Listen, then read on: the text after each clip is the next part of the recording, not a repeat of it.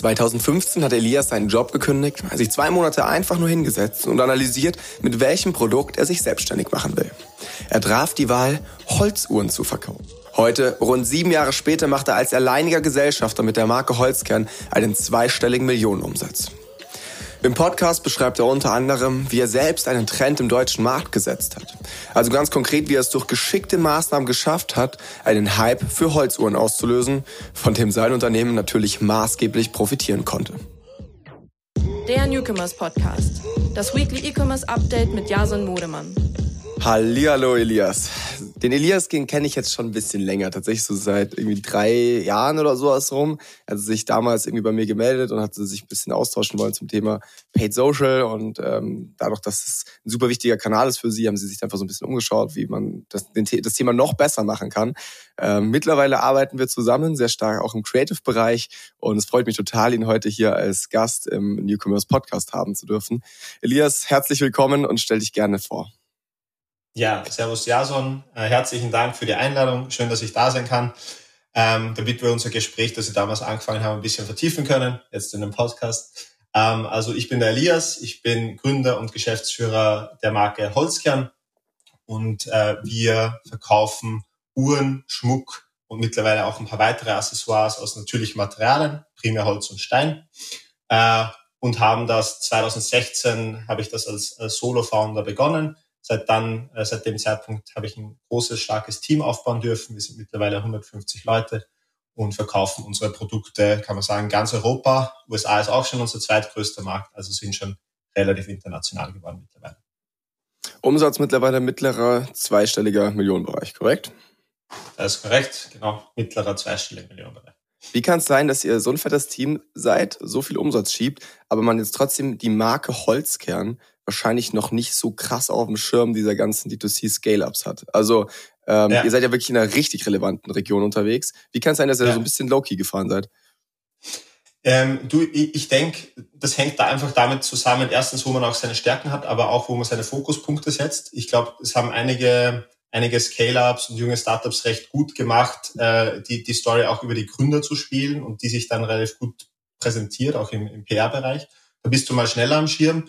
Äh, und bei Holzkern äh, war es eigentlich initial meine Absicht, dass ich gesagt habe, okay, ich mache jetzt wirklich mal Kopf runter und, und äh, steck's voll in die Arbeit, die, die, die Zeit. Ähm, und habe damit sicher auch ein paar Downsides gehabt, weil ich glaube, es bringt einen großen Vorteil, wenn du ein bisschen am Schirm bist, weil du ein stärkeres Netzwerk kriegst und so weiter. Aber die Summary, warum wir nicht so am Schirm sind, ist einfach, weil ich tatsächlich eher die bewusste Entscheidung getroffen habe, ähm, dass ich und wir im Team versuchen einfach das quasi eigenständig mal, mal hinzubekommen. Äh, das hat ganz gut geklappt, aber wenn ich es nochmal machen könnte, würde ich, würde ich mich schon ein bisschen mehr öffnen, weil ich glaube, da, da, da verpasst man einfach einiges. Ja, wirklich. Was sind so die großen Themen, wo du sagst, hey, da würdest du gerne irgendwie äh, mit partizipieren, wenn, wenn, also als Personal Brand? Also was sind so die Themenbereiche, wo mhm. du dir dann mehr erhoffen würdest? Mm, also es hängt, wie gesagt, immer stark davon ab, welcher Charakter du bist, wie du arbeitest, wie du lernst. Ich war immer eher Autodidakt, das heißt, ich habe mir immer leicht getan, ich, ich ziehe mir irgendwelche Internetinhalte und, und du krieg, kommst ja so schnell zur Information. Das heißt, mein Lernstyle wäre wahrscheinlich irgendwie noch länger, länger zurück nicht so effizient, wenn die Information nicht so leicht zugänglich ist. Das ist erstmal der Vorteil. Aber auch bei mir hat es dann irgendwo Grenzen, weil im Endeffekt, wenn du im Leben irgendwelche Leute kennenlernst, die irgendwas einfach viel besser können als du, die, die können dich über ein Netzwerk halt viel schneller hebeln, als du dann autodidaktisch lernen kannst.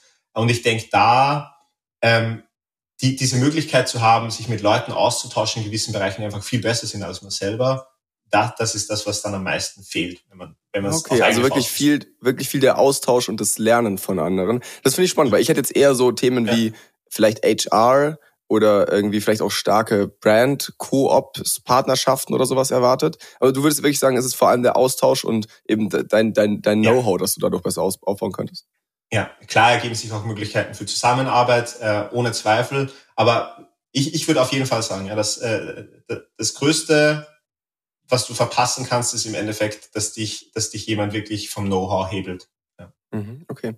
Ja gut, das liegt vielleicht auch so ein bisschen daran, dass du Solo-Gründer bist, ne? Und natürlich ich sag mal so, äh, die oberste Ebene in der Company bist ja. halt nur du. Das ist jetzt bei ja. uns ja irgendwie anders. Mit Patrick und Chris schmeiß ich die, den Schuppen zusammen und wir haben alle sehr, sehr klare, wir können Dinge sehr gut und können Dinge so gar nicht teilweise.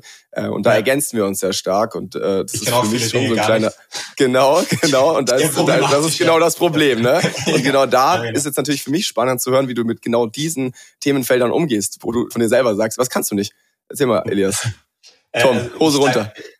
Ja, genau. Also viel, viel lieber sage ich, was ich kann, weil da gibt's viel mehr, was ich nicht kann. Also da, da sitzen wir jetzt dann bis morgen Geht da. schneller, oder also wie? Ich, ich, ich sage immer, ich kann eigentlich nicht, äh, also nicht viel, aber was ich gut kann, ist halt irgendwie äh, Storytelling und Sales und halt Opportunities okay. erkennen. Ja? Also da war ich halt, also ich habe äh, internationale Wirtschaft studiert, nur, eine, nur einen Bachelor gemacht. Bachelor ist jetzt nicht mehr viel wert, aber ähm, äh, äh ich habe da schon gemerkt, okay, ich tu mir, tu mir, tu mir leicht in diesen Bereichen und ich glaube, äh, es ist, es ist voll okay, wenn man viele Sachen nicht kann, solange man sich halt bewusst ist, wo man stark ist und das irgendwie hebeln kann.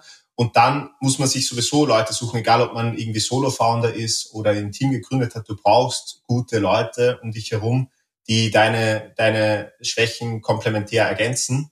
Äh, und das ist auch bei uns so. Ja, also ich, auch ich äh, hätte hätt logischerweise wird relativ stehe ich sehr schnell an, wenn, wenn ich nicht Leute um mich herum habe, die gut sind. Äh, ob das jetzt Founder, Co-Founder sind oder einfach so ein starkes Team, das ist, tut dann weniger zur Sache. Ich glaube, den, den Struggle, den Solo-Founder eher haben, ist so auf dieser mentalen Ebene, dass du sagst, irgendwo, irgendwo, wenn es schwierig ist, zu wissen, du, du steckst halt rein auf dieser, auf dieser Ebene da jetzt alleine in dieser Position, das ist, das ist schon heavy. Und da, da glaube ich, tut man sich schon einen Gefallen, wenn man im Team gründet, wenn man halt weiß, dass man mit den Personen auch gut schwierige Situationen meistern kann. Mhm. Oder da gehen wir unbedingt gleich nochmal ein bisschen tiefer ja. drauf ein. Ähm, aber ich glaube, davor, allein so der Vollständigkeit halber, fände ich es ganz spannend, nochmal so ein bisschen die Geschichte von dir einfach so zu hören. Ähm, gerade auch, wie wir es gerade besprochen haben, wie du bist du am Anfang umgegangen mit Themenfeldern, die dir vielleicht nicht so ganz liegen. Weil klar, jetzt kannst du dir jemand Gutes suchen, dem legst du ein gutes Gehalt auf den Tisch, dann kommt er zu dir. Das mhm. ging halt am Anfang wahrscheinlich in den ersten ein, zwei mhm. Jahren nicht. Und dann musstest du diese Themen selber machen. Ne? Deswegen mhm. fände ich es spannend, nochmal kurz ein bisschen den Wrap-up der letzten Jahre aus deiner Sicht zu bekommen. Ähm, und dann lass unbedingt darauf eingehen, wie du ähm, eben gerade jetzt auch heutzutage vielleicht noch mit so mentalen äh, oder mit, mit Niederschlägen umgehst, wo du dann eben nicht als Team feiern ja. kannst, vielleicht, oder als Team eben zusammen auch die Scheiße ausbadest.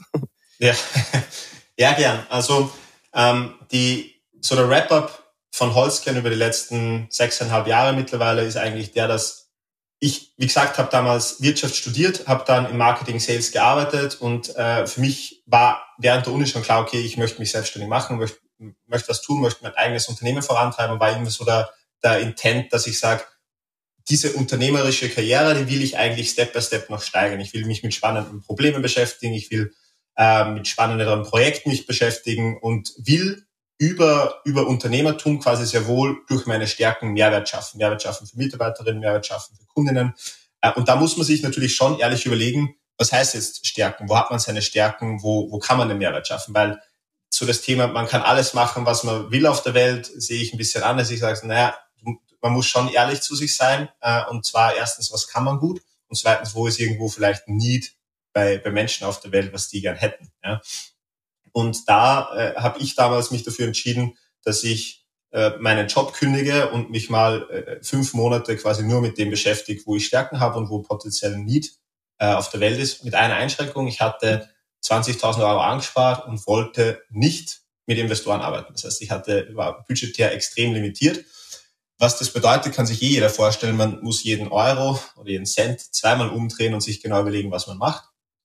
Deswegen, ich bin damals zurück zu meinen Eltern gezogen und die natürlich immer ein Riesendanke, dass sie mich das machen haben lassen. Da haben aber viele komisch geschaut, weil logischerweise, wenn du schon in Firmen bist, auf einem Karrierepfad bist, schon ein Team führst und dann machst du das und, und riskierst quasi äh, das Geld, das du angespart hast für ein Unternehmen, das ist so ein Struggle. Aber um es ein bisschen zu beschleunigen, nachdem ich dann bei meinen Eltern zu Hause äh, gestartet habe, bin ich dann ins erste Büro nach, nach, nach Wien übersiedelt. Äh, dort habe ich quasi ein Jahr im Büro geschlafen auf einer zwei Quadratmeter Couch, habe ich geschlafen und gearbeitet. weil da es wirklich so war, also du musst dir da noch überlegen, wenn du wachsen willst und hast kein Geld. Also ich habe Mitarbeiter angestellt, bevor ich eine eigene Wohnung hatte, äh, weil ich es halt beschleunigen wollte, das ganze Ding. Also mir war das sehr bewusst, wie es halt läuft. Und das Schöne ist halt, wenn man noch jung ist und, und, äh, und keine wirklich zusätzlichen Verpflichtungen hat, ich war da 25, 26, da musst, kannst du überall ein bisschen zurückstellen, aber du kannst halt dich da vorne reinwerfen. Und dann ist das gewachsen. Äh, und 2016 im Februar ist der Webshop bei uns live gegangen und das ist dann sukzessive weitergewachsen. Wir haben aus dem Dachraum in andere Märkte expandiert. Wie gesagt, mittlerweile ist USA unser zweitgrößter Markt nach Deutschland. Wir haben die Produktkategorien von Armaturen expandiert auf, auf Schmuck. Äh, da sind wir mittlerweile sehr stark. Wir haben jetzt auch Sonnenbrillen reingenommen. Es kommt noch ein bisschen was. Äh, lohnt sich dran zu bleiben bei uns auf der Website. Und ja, mittlerweile sind wir eben 150 Leute, machen mittlere achtstellige Umsätze äh, und haben im Endeffekt vor, den Weg noch weiterzugehen, dass wir sagen, mit mit der Mission, die, die wir für Holzkern haben und, äh, und, und die, was die Brand eigentlich aussagen soll, ist so, dass wir sagen, hey, unsere Produkte stehen für natürliche Vielfalt. Ja, wir arbeiten mit natürlichen Materialien, aber die machen jedes Produkt einzigartig und, und das ist auch, was bei uns, bei unseren Kundinnen und Kunden so gut ankommt, dass wir mit so vielen verschiedenen Designs arbeiten, so viele spannende verschiedene Produkte haben, wo wir viele Sammlerinnen und Sammler tatsächlich generieren können äh, um diesen Weg weiterzugehen, äh, diese, diese Brand Message weiter auf der ganzen Welt zu verbreiten und dann halt einen Weg einzuschlagen, bis viele im, im, in der Champions League geschafft haben, wie Swarovski und Co., wo man sagt, okay, die beschäftigen sich mit einem Material, das ist Glas und bauen da so eine Themenwelt drum auf und, äh, und schaffen es dadurch wirklich weltweit Inhalte und Produkte für Leute zu generieren, wo sie richtige Fans kriegen. Das ist natürlich das ganz Big Picture. Vielleicht kommen wir nie dahin, aber wenn man äh, äh, Shoot for the Moon oder Aim for the Stars und you land on the Moon oder irgendwie so geht das Sprichwort. Also hohe Ziele sind schon wichtig. Ja. Ähm, genau, also das ist jetzt so Wrap-up, wo wir herkommen und wo wir noch hinwollen. Okay, spannend. Also ich habe da jetzt mal so zwei Themen für mich mitgenommen, so zwei Key Takeaways. Das erste ja. war so ein bisschen, wie kam die Idee? Ähm, da habt ihr euch Zeit gelassen. Also ich glaube, das ist was, was man da irgendwie mitgeben kann. Jetzt nicht nur äh, in der Ideenfindung ganz am Anfang für die Leute, sondern eben auch, wenn du schon irgendwie ein bestehendes, äh, jetzt nehmen wir mal uns, also als Marwave. Wir haben ja. jetzt irgendwie so ein kleines Standing ähm, und wir sind natürlich auch immer auf der Suche, okay, wie können wir unsere Produktportfolio erweitern? Ne? Oder als jetzt ihr überlegt euch, hey, was sind vielleicht neue, ähm, was sind neue Produkte, die wir an, an den Markt bringen? Ich glaube, worin du da sehr gut bist, ist, sich da die Zeit zu nehmen und sich da wirklich auch sehr strategisch, sehr high-level mit auseinanderzusetzen, ähm, du hast dich halt ein halb oder mehrere Monate praktisch eingesperrt, mhm. hast dir einfach nur Gedanken gemacht, okay, was ist eine sinnvolle Produktkategorie und wo ist mhm. gerade ein Need da? Ne? Das ist ja was, das machen die meisten gar nicht. Die recherchieren auf Alibaba für einen Tag und sagen, das ist es. Mhm. Und dann mhm. versuchen die darum halt irgendwas aufzubauen. Aber ich glaube, worin du sehr gut bist, ist, ähm, sich wirklich die Gedanken zu machen, die Zahlen zu lesen und das alles zusammenzuführen, halt und, und das große Bild irgendwie zu sehen. So, ne? Mhm. Und das andere, was ich jetzt mitgenommen habe, was man, was ich auch so genauso unterschreiben kann, ist dieses Reinvestieren am Anfang. Ne? Also ich kenne viel zu mhm. viele, die dann irgendwie die ersten, weiß nicht, keine Ahnung, 10.000 Euro Umsatz machen oder so, mhm. ähm, wo, wo sie ja wirklich noch ganz am Anfang einfach stehen und dann aber schon denken, oh krass, bei mir läuft so hart, ich hole mir jetzt erstmal eine Rolex, so weißt du, und dann muss ich ja auch immer nur die Augen verdrehen, wo ich mir so denke, ja, oder, oder dann hole ich mir eine teure Holzkern, sorry. aber, äh, aber am Ende ist es natürlich schon was, wo du gerade am Anfang wenn du, wenn du merkst, okay, jetzt langsam habe ich hier was losgebrochen, jetzt langsam komme ich ja. in Fahrt, dann ist es doch total dämlich, sich eben, wie du gesagt hast, eine fette eine neue Wohnung zu holen oder so, sondern geh dann ja. lieber noch mal einen Schritt zurück, sag ich, ich komme, also es war bei uns genauso. Wir haben, wir haben wirklich dann noch in der WG gewohnt, sind dann in eine ja. noch billigere Wohnung erstmal gezogen, um halt zu sagen, okay, und jetzt geben wir Vollgas und vollen Fokus auf das Thema, ne? Weil ich glaube, das ist, das ist was, das man auch nutzen muss, wenn es dann mal läuft. Ne? Ja, äh, das ist gut, dass du es ansprichst, weil ich glaube, das, das ist schon universell gültig. Für mich ist wichtig, es gibt eigentlich kein richtig oder falsch. Es gibt nur eine mhm. falsche Erwartungshaltung. Ja, also es ist eben nicht egal, was du machst und, und äh, von nichts kommt nichts, sagen wir in Österreich. Also von nichts kommt nichts. Ähm, du musst halt bereit sein, für gewisse Ziele einen gewissen Einsatz zu machen. Und wenn es dein Ziel ist, irgendwie eine fette Rolex zu haben, auch gut. Ja, aber das wird wird sich nicht vereinbaren lassen, also du kannst nicht alles haben. Ja? ja? Und entsprechend, wenn du halt das Ziel hast, hey, du möchtest ein Unternehmen haben, was, was schnell wächst, dann wirst du einen gewissen Kapitalbedarf haben und du wirst, das wird einen großen Einsatz fordern.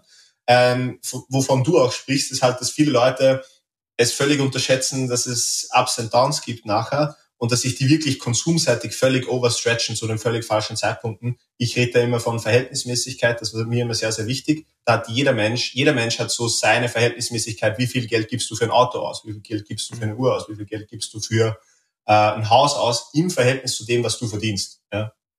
Äh, und ich glaube... Äh, ja. Nee, mach, mach, wo, weiter. Wo, worüber du dich halt also nicht beschweren darfst, sozusagen, jeder Mensch braucht sowieso auch Glück im Leben das ohne Zweifel, ja. Aber du, du, du darfst, du darfst dich halt nicht beschweren, wenn du, wenn du, äh, wenn du was machst und, und äh, das, das Ziel in die eine Richtung und dein Outcome, dann erwartest du in die andere Richtung, ja. Ja, klar. Also, Was ist so dein Ziel hinter Holzkern? Also, wenn wir schon dabei sind, ich hast jetzt ja gerade schon so ein bisschen anklingen lassen, ja. so das Swarovski für Holz vielleicht, ne? Ist das wirklich das, wo du sagst, hey, ihr wollt, eine, du willst eine globale Marke bauen, ähm, ja. äh, die, die, halt so richtig irgendwie einfach Schlagkraft mit sich bringt? Oder was, was ist so das, wo du sagst, hey, deswegen stehst du jeden Morgen auf?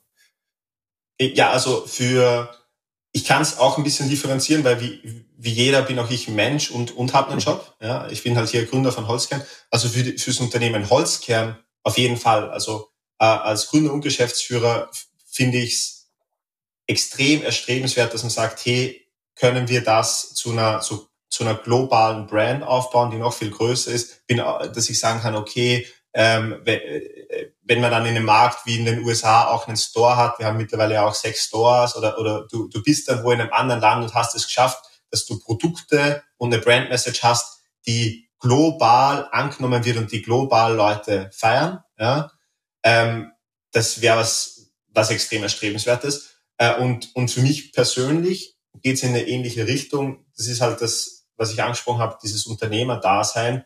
Ähm, auf Sicht will ich einfach als Unternehmer immer noch spannendere Probleme lösen, ja, und mir halt auch äh, mit meinem Team gemeinsam halt Infrastruktur einen Standpunkt aufbauen, wo sagt, sowohl kapitalseitig als auch vom, vom Netzwerk dann und so weiter, habe hab ich auch die Möglichkeiten, das zu tun. Ja. Mhm. Äh, das ist das ist meine persönliche Ambition. Das ist sind Willst sicher zwei unterschiedliche Dinge wird dir da nicht irgendwie langsam langweilig, jetzt wo du sechs Jahre irgendwie in Anführungszeichen das gleiche Produkt verkaufst? Also wenn du ja. sagst, hey, dein Ziel ist es, noch spannendere Produkt, äh, noch spannendere Probleme zu lösen, dann müssen, ja. müssen man jetzt ja sagen, okay, wahrscheinlich ziehst du jedes Jahr weiter, so nach dem Motto. Ne? Aber das machst du nicht. Du bist ja sehr, sehr konsistent in dem, was du tust. Ähm, ja. in der Marke, die du hast. Deswegen, ähm, wie, wie, wie, wie wirkt das dann auf dich? Also ist das, reizt dich das noch, dein Alter? Dein Alter? Also langweilig, also langweilig war mir ganz ehrlich keinen einzigen Tag äh, seit ich das mache. Äh, und, und das ist auch das, ich, ich glaube, also viele, also das ist oft der Unterschied zwischen Außenwahrnehmung und wenn man drinnen steckt. Was, was da eigentlich wirklich notwendig ist, dass das Ding läuft. Und wie sich die Challenges, die du hast, verändern, das ist einfach brutal. Ja? Vor allem kennt jeder, also wenn man Dinge zum ersten Mal macht äh, und, und Unternehmertum heißt, wenn man das erste Unternehmen gründet und dann wachsen kann, Du machst das alles immer dann zum ersten Mal. Und ich mache ja jetzt nur immer alles zum ersten Mal. Es ist ja eben nicht so, dass ich sage, okay, mhm. äh, jetzt wird mir fad und langweilig. Im Gegenteil, äh, das, was für mich die brutal größte Challenge dann war, ist im Endeffekt das Thema Company Building, dass du sagst, wenn du es alleine machst, ist gut, dann musst du dir deine eigene Zeit einteilen und dass du möglichst effizient und effektiv arbeitest. Aber dann kommt die nächste Person dazu und dann gibt's halt die verschiedenen ähm, Größenordnungen von, von Mitarbeiterinnen, die du hast wo einfach du die Grundstruktur, wie das Unternehmen funktioniert, wie Zielsetzung funktioniert, wie Reporting funktioniert, dass das alles zusammenläuft. Das funktioniert grundlegend anders. Und, und ich mache das zum ersten Mal und es ist verdammt schwer, das so aufzubauen, wie das Unternehmen funktioniert, dass, dass du nächste Größenordnung auch erreichen kannst. Deswegen, klar, produktseitig mache ich noch das Gleiche, aber inhaltlich, wo ich jeden Tag drinnen stecke, hat sich über die letzten sechs Jahre brutal verändert. Ja. Was ist gerade die größte Herausforderung für dich? Also wenn du sagst, du machst alles zum ersten Mal, wo sagst du, ist gerade für dich als, als, als Gründer so der größte, vielleicht das größte Bottleneck oder das größte Problem oder das, wo mhm. dich am meisten herausfordert? Ich glaube, ähm, zwei, zwei Themen. Das erste kennen wahrscheinlich aktuell viele. Wir nehmen auf 24. Mai 2022. Ähm, wir, wir kommen aus einer Zeit, wirtschaftlich aus einer Zeit, wo brutale Boomjahre waren. Dann ist jetzt Corona gekommen. Jetzt haben wir noch einen, einen schrecklichen äh, Ukraine-Krieg äh, gerade. Und, und es ändert sich gerade nachfrageseitig sehr, sehr viel und, und wie Leute konsumieren. Und ich glaube, was sehr wohl eine Challenge ist für mich als Geschäftsführer von diesem Unternehmen, aber von vielen anderen, dass man jetzt die richtigen Annahmen trifft, die richtigen Planungen äh, trifft äh, und quasi da, das antizipiert, was eigentlich der Markt hergibt und dann zu einem Maximum äh, äh, äh, exekutiert von dem, was man selber machen kann. Aber im Endeffekt, du kannst ja nicht alles machen, was du willst, sondern bist zu einem gewissen Grad schon abhängig von den Umständen und musst die irgendwie einordnen können. Das jetzt richtig einzuordnen, nachdem ich nur erlebt habe, dass nach oben geht, ist, glaube ich, die eine Challenge. Und die zweite Challenge ist, ähm, auch da, die Challenge ist immer, dass man keine Ahnung hat, weil man es noch nicht gemacht hat. Die zweite Challenge ist dann, auf Basis von diesen Marktumständen ein Team aufzubauen, eine Unternehmensstruktur zu bauen, die auf dieser Größenordnung, die man noch nicht gehabt hat, bestmöglich funktioniert, um auf diesem Markt zu performen. Ja. Und das ist halt jetzt bei 150 Leuten brutal anders als, äh, als bei 70 und wir haben mehrere Barrieren durchbrochen in sehr schneller Zeit, ohne Investor mit viel Kohle, ohne, ohne großes Netzwerk. Das heißt, es war extrem viel Learning by Doing bei uns, immer schon. Leute sind organisch mit dem Unternehmen mitwachsen in ihren Positionen. Und da musst du halt dann mal dort und da ein bisschen aufräumen, mehr Bürokratie einführen. Das ist für alle neu. Ist, ich mag Bürokratie nicht, äh, aber es ist dort und da notwendig. Und diese zwei Challenges sind sicher sehr groß. Ja. Beim Thema viele. Mitarbeiter ist bei euch sicherlich auch da wieder, du hast es vorher gesagt, verhältnismäßig so wahrscheinlich ein bisschen das Stichwort, ne? Weil du musst ja. jetzt natürlich, du, du steuerst auf einen Markt zu, der noch nicht so ganz klar ist für uns. Auch, auch wir, genau, du hast es richtig gesagt, wir haben eigentlich gegründet in einem absoluten Aufwärtstrend. Wir kannten nur eine ja. Richtung. Ähm, ja. Und jetzt plötzlich musst du halt irgendwie auch Annahmen treffen, die vielleicht teilweise nicht so schön sind und auch zu über, und auch überlegen, okay, ich sag mal so, wir sind jetzt äh, mittlerweile in so einer Art Run-Rate, ne? Es ist ganz klar, wie viele Leute wir jeden mhm. Monat einstellen und so weiter mhm. ähm, und wie viele Projekte wir onboarden und so weiter. Und ich kann mir halt vorstellen, dass gerade für euch, ihr seid sicherlich ein Unternehmen, das es tendenziell eher früh trifft, weil ihr verkauft ein Stück weit Luxusprodukte. Ne? Das sind das sind Produkte, ja. die du jetzt in der Krisenzeit am, äh, ja. am schnellsten vielleicht auch cuttest. Ne? Da muss mhm. natürlich auch überlegen, okay, wie baue ich das Team? Muss ich jetzt wirklich vergrößern oder konsolidieren wir erstmal nur und warten mal ab und gucken mal, wie sich die Lage so ähm, ver verändert. Ne? Und jetzt vielleicht auch die Frage, die wir vorher aufgeschoben haben, wie gehst du in mhm. genau solchen Zeiten um als Gründer? Ne? Also ich meine, das sind ja Entscheidungen, die total weitreichend sind. Ähm, und sicherlich sind da auch Entscheidungen dabei, die vielleicht auch teilweise schmerzen oder nicht so geil sind. Wie gehst du als Solo-Gründer mit genau diesen Themen und in genau diesen Situationen um? Ähm, weil wir haben jetzt sehr viel über die Sonnenseiten geredet. Ähm, ja. Lass mal über die Downsides reden. Ähm, wie gehe ich damit um? Also definitiv noch nicht so abgeklärt, wie, wie ich es mir wünschen würde. Also in der perfekten Welt wäre man, wäre man immer in der Lage, das völlig differenziert zu betrachten, die bestmögliche Alternative auszuwählen, weiterzumachen. Aber ich glaube, das Schicksal von Gründer und Geschäftsführer ist, ist ein gewisses emotionales Attachment, das, wenn es gut läuft, auch echt Vorteile bringen kann weil du noch mehr Gas geben kannst, anschieben kannst und wenn es schlecht läuft, auch ein bisschen mehr Betroffenheit auslösen kann. Äh, und ich glaube, also das Geheimnis wäre, und nochmal, ich habe es auch nicht geknackt, dass du geknackt, dass du dich emotional sehr gut entkoppeln kannst und, und rational die, die Situation analysierst, die Einflussfaktoren analysierst und deine bestmögliche Entscheidung für die Situation triffst. Ähm, da, das wäre die Theorie. Und wie geht's mir in der Praxis? Naja, wenn es wenn's irgendwas schwierig ist, manchmal halt nicht gut. Das ist die Wahrheit. Und ich glaube, egal ob Solo-Gründer oder, oder, oder Teamgründung, du brauchst halt dann dein, dein privates Umfeld, du brauchst Leute, die dich auch auffangen können, wenn es mal schlecht läuft. Äh, und das ist jetzt, das ist tendenziell mit Co-Foundern vielleicht ein bisschen einfacher, weil du irgendwie Leute hast, die mitgehangen, mitgefangen, sich mitverpflichtet haben. Und die, mhm. die, die müssen dann füreinander da sein. Wenn die dann vielleicht auch mal am Wochenende mit dir die Nachtschichten schieben, ne?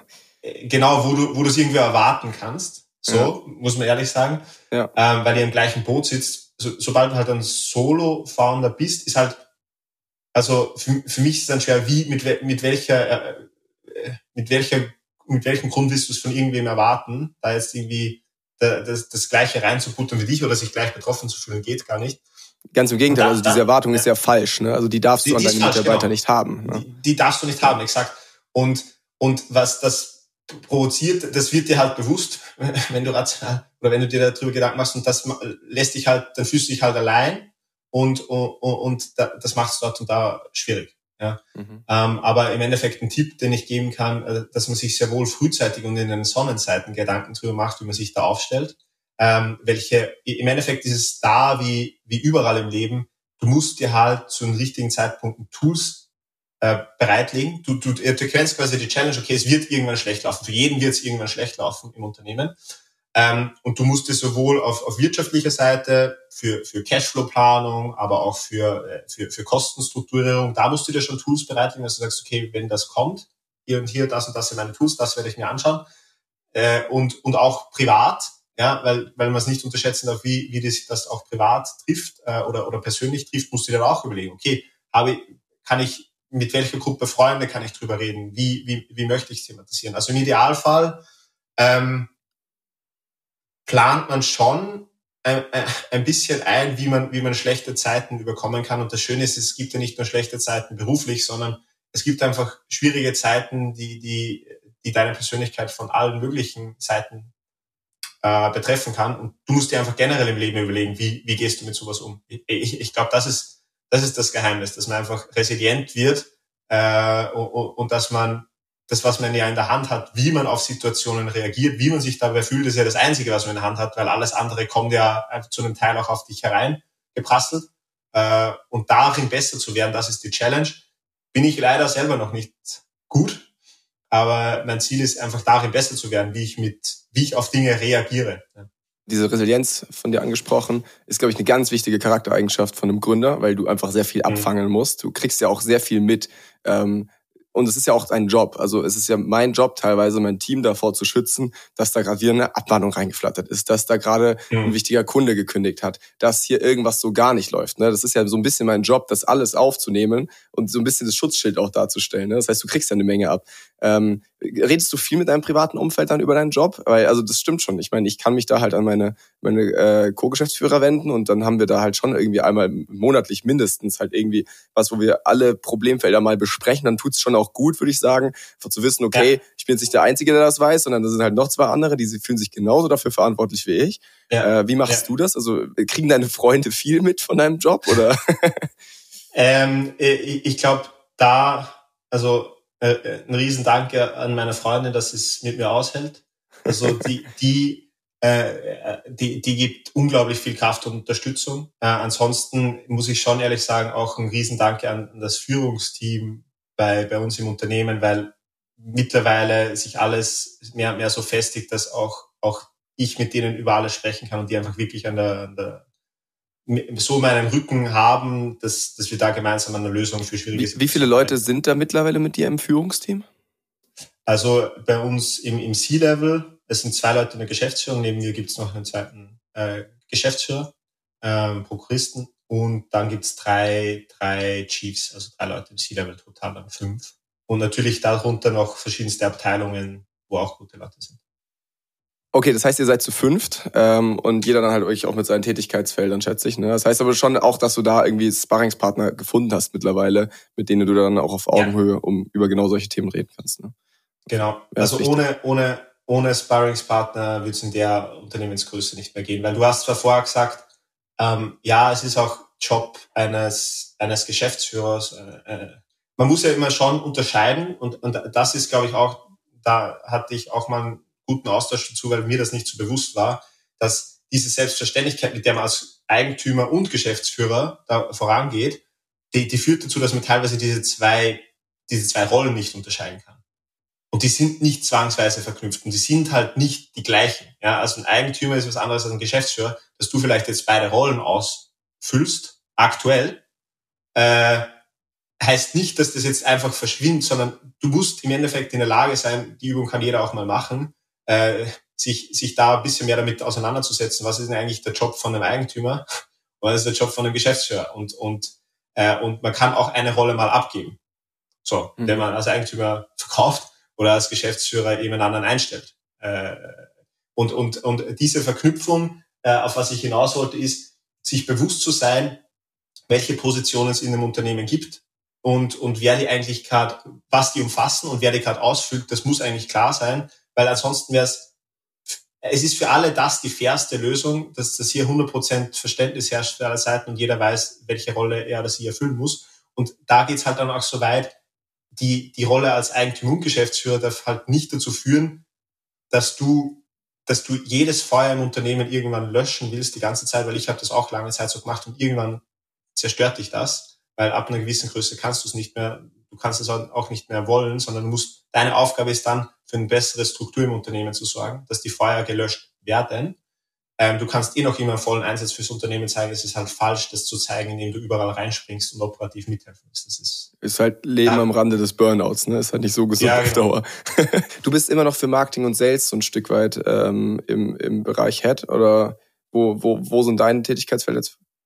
Da jetzt auch nicht mehr. Also sicher gerade eine Transition Phase, dass man sagt, ähm, ich, ich gehe jetzt richtig in die, in die Geschäftsführerrolle und, und im Endeffekt in, in der Führungs- äh, Führungsposition, eine Managementposition bist du halt primär verantwortlich, dass die Leute, die deine Direct Reports sind, gut arbeiten können.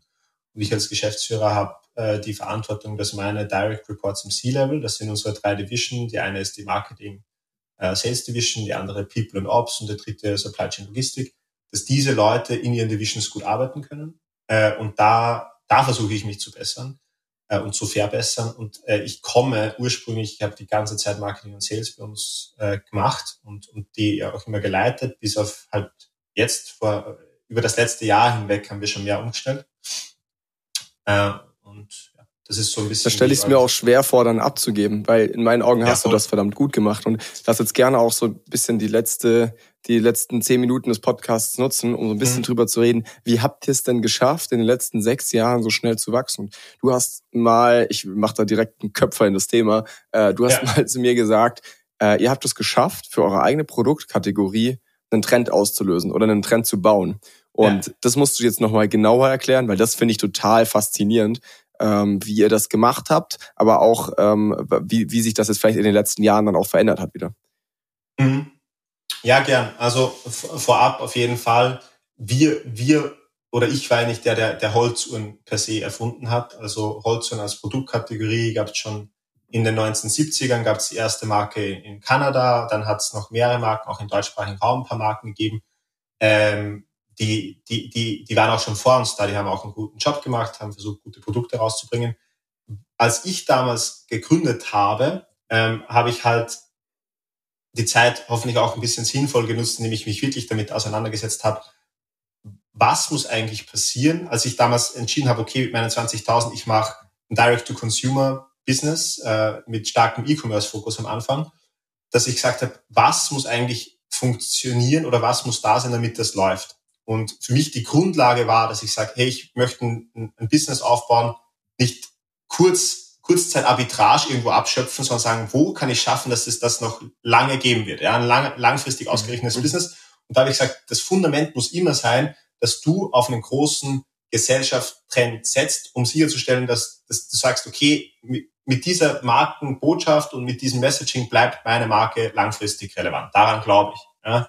Und da war sicher die Grundentscheidung uns, dass ich sagte, ich habe das Produkt Holz so deswegen so spannend gefunden, weil weil das Arbeiten mit natürlichen Materialien, natürliche Materialien in unserer digitalen Gesellschaft mehr in den Alter zu rücken, das habe ich spannend gefunden, weil ich gesagt habe, das wird, das hat super Potenzial auch für die Zukunft. Und dann gibt es noch ein paar andere Faktoren, die man sich anschauen muss im, äh, im E-Commerce, nämlich wie groß ist das Produkt, in welchem Preispunkt bist du es verkaufen, wie groß muss deine Marge sein, damit du äh, die, die, die Marke auch groß machen kannst. Vergessen ganz viele, wenn du halt nicht eine ausreichende Marge hast, und, und kein Geld hast, das zu subventionieren kurzfristig, dann wird es nicht gehen. Es sind so Basic One-on-One, Plus-Minus-Rechnung. Es wird halt nicht gehen. Ja, Du kannst, wenn du eine geringere Marge hast, kannst du auch eine Marke oder ein Produkt oder ein Service groß machen. Wenn du es halt subventionierst, bis du dann irgendwann Skaleneffekt erreichst, dass sich's von alleine trägt. Ähm, und, und jeder, der, äh, ich muss auf deine Frage zurückkommen auf jeden Fall. Ähm, aber nur noch das, weil das so wichtig ist, das übersehen so viele Leute. Also man kann sich genug börsennotierte Firmen anschauen. Äh, Riesenempfehlung, Doppelgänger, Tech Talk Podcast für, für wer, wer sich dafür mehr interessiert, wo man einfach, die, die nehmen das gut auseinander, wo sie sagen, okay, der Business Case kann nicht funktionieren, weil die ganze Kostenstruktur und Margenstruktur einfach nicht laufen wird. Ja, also das ist auch gilt für jedes kleine Business noch so. Du musst halt genau überlegen, durch, durchzurechnen, wann kann es laufen, wann nicht. Und jetzt zurück zu deiner Frage was war denn die Grundannahme? Ich habe gesagt, okay, ich setze auf einen Gesellschaftstrend, ich analysiere Produkte, wo ich sage, die werden im E-Commerce funktionieren können. Einfach ein typisches E-Commerce-Produkt. Und ich suche mir auch was, logischerweise, wohinter ich stehen kann und wo ich mit Begeisterung arbeiten kann. Und dann was halt so, und diese Unterscheidung treffe ich immer, funktionales versus emotionales Produkt. Dass ich sage, in der Welt, in der Plattformökonomiewelt, wo Amazon und gegen Alibaba kämpft, Godzilla gegen Bigfoot und weiß ich nicht, also du musst dir halt überlegen, wo, wo hast du eine Chance, dass du nicht unter die Räder kommst? Äh, und meines Erachtens nach hast du dort die Chance als, äh, als, als Marke, dass du sagst, du machst genau das, du kreierst eine emotionale Marke, wo dich nicht jemand kopieren kann über ein Produkt oder nicht dich jemand abhängen kann, weil er vielleicht einfach nur zum Beispiel eine Glühbirne, du kaufst halt dann die Glühbirne, die länger hält oder die, die Seife, die besseres Preis-Leistung-Verhältnis hat, das hat einen starken Preisbezug, Funktionsbezug, äh, sondern du suchst ein Produkt, wo du sagst, da ist eigentlich die Entscheidung, das Feeling, die Emotion und bist halt dann so gut, weil da kannst du als kleiner, sehr wohl große Firmen auch abhängen, dass du halt die Marke, das Markenimage besser vermittelst und die Leute sind auch bereit dafür zu zahlen, ja, weil sie vertrauen dir und sie und, und, und sie mögen das, wie du es wie du es aufbaust. Und wir haben es dann geschafft über die Kategorie oder über das Produkt Holzarmbanduhr, wo nicht viel Nachfrage da war. Und das war ja deine Frage, darüber haben wir gesprochen. Wenn man sich auf Google Trends angeschaut hat, wie viele Leute haben das Produkt gesucht? Wie war die Nachfrage? Und da muss man halt sagen, kann man sich ja alles anschauen, kann man sich auch für andere Produktkategorien anschauen. Dann war da halt nicht viel. Ja. Warum? Ist klar, weil es wacht ja keiner auf und sagt, jetzt, ich brauche eine Holzuhr. Du, also gewisse, für die, für die Menschheit gibt es ja gewisse Grundbedürfnisse. Du wachst auf und sagst, jetzt will ich trinken, okay, dann brauchst du Wasser und, und Essen und so weiter. Aber gewisse Sachen, die wurden halt, da, da musst du zuerst den Intent und den Need dafür kreieren.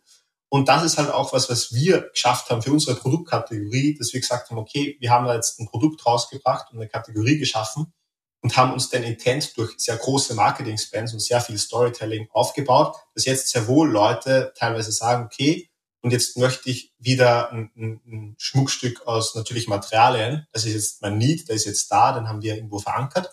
Das ist ein Riesenunterschied versus wenn du als, als Gründer oder Unternehmer wo reingehst, wo du einen sehr großen Markt hast und quasi Intent abschöpfst, der schon da ist. Beides kann mhm. funktionieren. Beides funktioniert auch über unterschiedliche Marketing- und Sales-Kanäle tendenziell also ein typisches Amazon-Produkt ist, wo du sagst, du gehst in den breiten Markt, wo ein großes Suchvolumen da ist und versuchst dann auch, du bist du viel beim Preiskampf auch, ganz klar, kann da auch funktionieren. Auch da zählen Marken, auch ganz klar, aber es ist ein anderer, ein anderer Case, ein anderes Game. Ja. Ja. Und Tatsächlich sind auch die Kunden oft schnelllebiger in diesen Bereichen, ne, wo sehr viel Konkurrenz schon da ist. Da hüpfen die schneller. Also ähm, wir haben eine ganze Klar, Menge ja. Produktgruppen, wo wir wirklich merken, okay, krass, der Customer Lifetime Value ist da halt tendenziell erheblich geringer als jetzt eben bei Marken, wo es nicht viel Konkurrenz gibt, ne, wo die natürlich dann auch irgendwie einfach eine stärkere Bindung an die Marke haben. Ähm, du hast es jetzt gerade schon erwähnt, weil äh, vielleicht ganz kurz so zur Erklärung Google Trends. Ähm, ich habe das ja. irgendwie nicht ganz so abgekauft, Elias. Dann habe ich das eben mal bei Google Trends habe ich mal Holzuhr eingegeben und das ist schon krass ja. zu sehen. Ihr habt 2015, glaube ich, kam dir die Idee, 2016 gegründet oder so und wirklich haargenau zu diesem Zeitpunkt ähm, hat die Kurve angefangen irgendwie abzuheben. Äh, davor war das einfach, die ging am Boden, die ist so ein bisschen am Boden rumgeeiert ähm, und dann plötzlich ist die abgehoben und ist wirklich mit euch extrem gewachsen und das finde ich schon enorm. Wie du hast jetzt gerade richtig gesagt, so dieses, diesen, diesen Intent, diesen Desire danach, habt ihr in meinen Augen irgendwie vorangetrieben, habt ihr geprägt. Und das ist natürlich schon total spannend, ähm, weil ja, das ist was, was, sich, was sich viele Marken wünschen. Ja. Ne? Genau, ich an der Stelle, ich will das immer zusagen, also nicht, dass ich, weil wir haben ja auch äh, Konkurrenten im Markt, die das auch gemacht haben, die das teilweise länger machen, dass ich niemand irgendwie diffamiere oder was abspreche, das, das, das wäre nicht mein Ziel.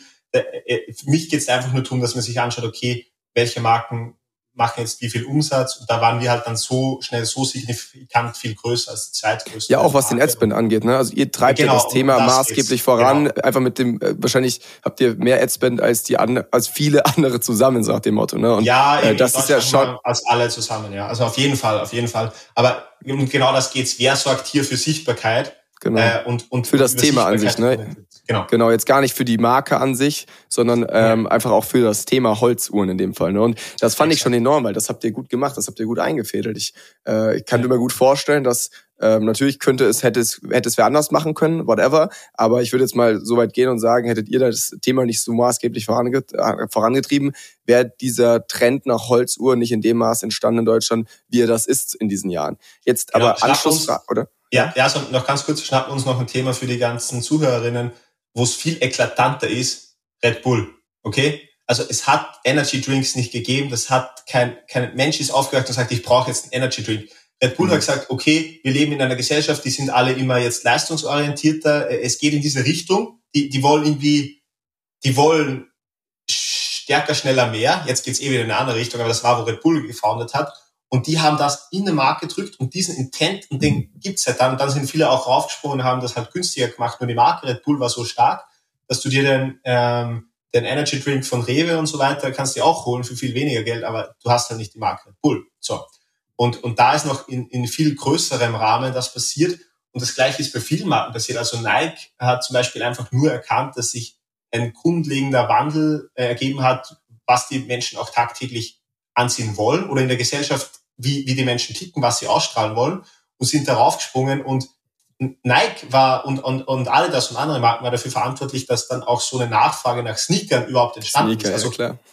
Die, die, irgendwelche Starter müssen sehr wohl diesen Intent im Markt verankern und, und aufblasen, mhm, sozusagen. Mhm, Wobei das natürlich schon jetzt viel auch aus Corporates raus entsteht. Ähm, und da muss ich schon sagen, habt ihr irgendwie einen guten Job gemacht als Startup, das Thema, also ja, da hast du ja einfach eine andere. Schlagkraft.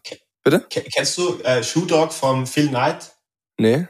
Buchempfehlung? Die, die, ja, die Biografie vom, vom Nike-Gründer, ich meine, kann man zu ihm stehen, die haben auch ein paar, wie, jede, jedes Unternehmen weltweit, auch Schwierigkeiten in ihrer Historie.